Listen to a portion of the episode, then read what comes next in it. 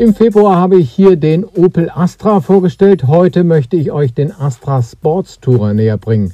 Herzlich willkommen bei Motorblock FM, dem Podcast über Autos und Motorräder. Mein Name ist Rainer Unruh.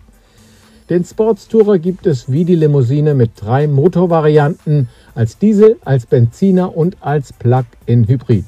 Der ist ein Vierzylinder Turbobenziner mit 150 PS gekoppelt mit einem Elektromotor mit weiteren 110 PS.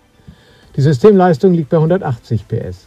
Ich bin hauptsächlich mit diesem Modell gefahren und habe mich mit Patrick Munsch von Opel über den Sports Tourer unterhalten.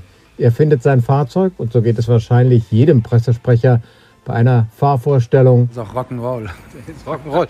Aber erzähl mir, Patrick, ähm, er ist filigraner geworden, darf ich das sagen? Ist er kleiner geworden gegenüber dem Vorgänger, hat aber nur ein bisschen Zentimeter verloren, oder? Also erstmal ist er größer geworden gegenüber seinem fünftürigen Variante. Das heißt, er hat im Überhang etwas gewonnen und er hat zwischen den Achsen etwas gewonnen, sodass er insgesamt knapp 27 cm länger ist. Und diese 27 cm gehen voll in den Laderaum, nutzen also dem Kunden für die Zuladung in dem Kombi. Das ist ja auch ein Auto, das ist dann richtig für die Familie jetzt mit mindestens zwei Kindern, oder? Das ist ein echter Familienkombi, der nicht nur praktisch ist, sondern auch richtig schön aussieht. Du freust dich immer, wenn wir alle gut über Opel berichten. Gibt es auch einen Nachteil, den er hat?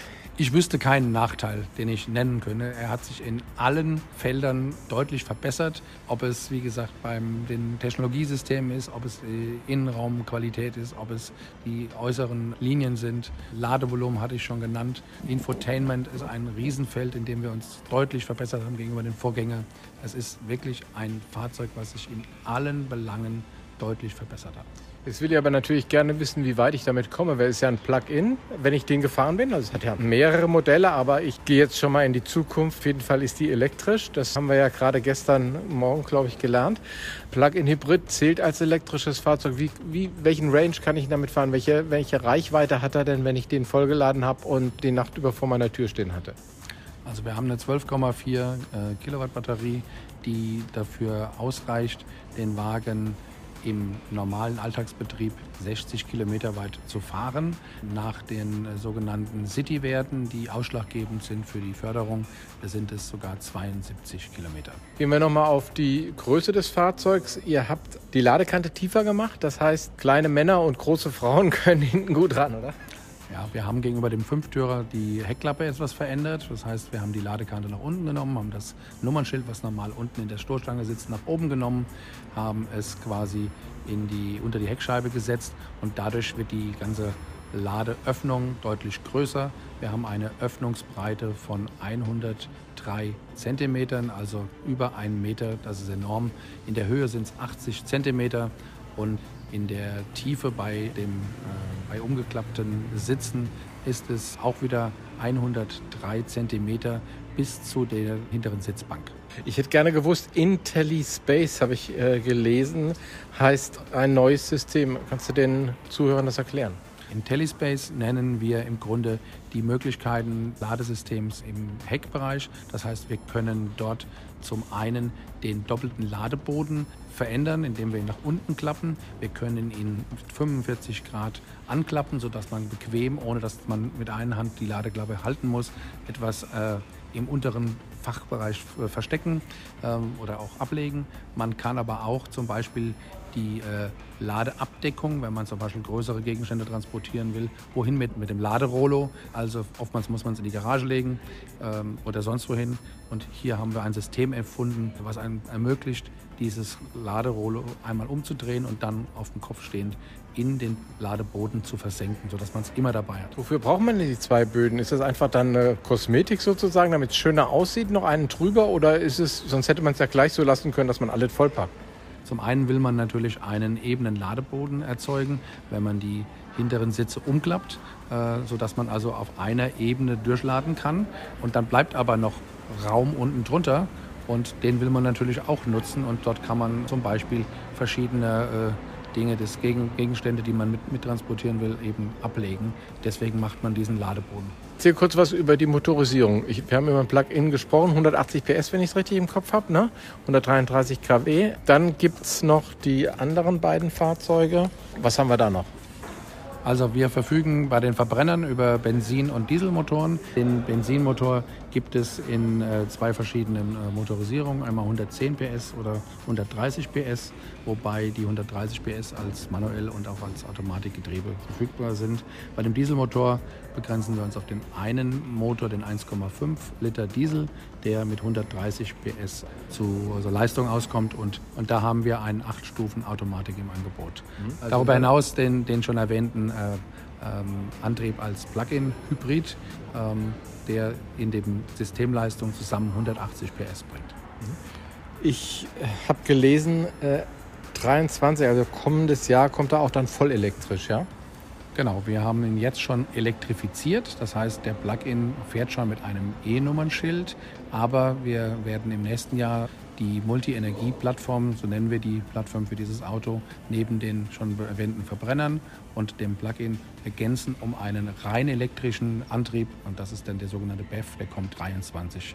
Und zwar sowohl für den Sportstourer als auch für die fünftürige Variante. Geht man gar nicht mehr vom Diesel weg, weil jeder fragt sich, okay, was machen die denn jetzt hier noch mit dem Diesel? Wir lassen dem Kunden mit dieser Multi-Energie-Plattform eben die Wahl. Das heißt, der Kunde kann sich sowohl für Diesel oder Benzin entscheiden, er kann aber auch schon in Richtung Elektromobilität gehen und kann den Plug-in wählen. Das heißt, der Kunde hat bei Opel immer die Wahl. Ich frage das natürlich aus dem Grund, weil du natürlich auch weißt, dass man heutzutage sagt, oh Gott, jetzt noch Diesel, Geld sparen, wollen wir doch alle ein bisschen. Da ist die Kombination des Hybrid wahrscheinlich günstiger.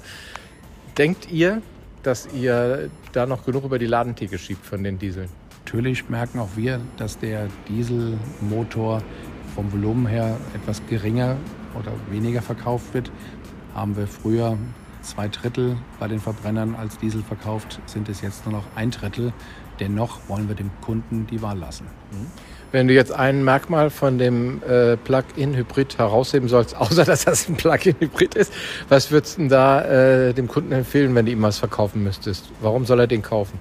Es ist das ideale Fahrzeug, was den Einstieg in die Elektromobilität bietet. Wenn Neukunden erstmalig ein Plug-in fahren und merken, dass man da weite Strecken sogar rein elektrisch fahren kann, dann überwindet man ganz schnell die Ressentiments zur Elektromobilität und sagt, Mensch, das ist ja gar nicht so schlimm. Und man baut sogar einen kleinen äh, internen Sport für sich selbst auf, dass man jedes Mal versucht, mit der Ladung weiterzukommen und achtet noch stärker darauf und lernt so, wie Elektromobilität funktioniert. Und dann ist der nächste Schritt zur vollelektrischen, zur vollelektrischen Antriebsversion äh, gar nicht mehr weit. Mhm. Das heißt, ähm, erstmal ist man damit ganz gut aufgestellt, weil man ja auch weite Strecken fahren kann. Äh, wo ich noch in Deutschland ein Problem sehe, ist tatsächlich mit den Aufladestationen. Ähm, macht da Opel was? Unterstützt Opel was? Die Autoindustrie hat sich darauf konzentriert, die Fahrzeuge für die äh, automobile Transformation äh, zur Elektromobilität äh, zu bauen. Und die Politik, so denken wir, muss jetzt auch versuchen, dort etwas stärker in die Ladeinfrastruktur zu investieren. Wir denken aber, das wird gelingen. Welche Musik passt denn jetzt zu dem Plug-in-Hybrid? Sobald man sich in den Wagen reinsetzt, auf den AGR-Sitzen Platz nimmt und die äh, Infotainment-Systeme quasi in Betrieb nimmt, äh, kann man ja auf der verschiedenste Weise dort äh, Musik abspielen. Da haben wir ja nochmal deutlich aufgerüstet. Sie können heute über die Apple CarPlay-Systeme zum Beispiel sowohl per Bluetooth als auch per Kabel ihre Devices, ihre mobilen Geräte nutzen. So, und jetzt aber Hand aufs Herz, was hörst du? Wenn ich jetzt sagen würde, die Purple, würde das viele Leute wahrscheinlich nicht so begeistern. Ich denke, das Auto äh, spielt jede Musik ab, die Freude macht und die dem Kunden eben Spaß bereitet. Und ich möchte mich da nicht festlegen. Alles klar. Danke. Fehlen uns jetzt aber noch die Preise. Mit 23.565 Euro kann man den günstigsten Opel Sports Tourer erwerben. Für den Plug-in-Hybriden werden mindestens 36.900 Euro fällig. Macht's gut, danke fürs Zuhören. Bis dann, sagt Rainer Unruh.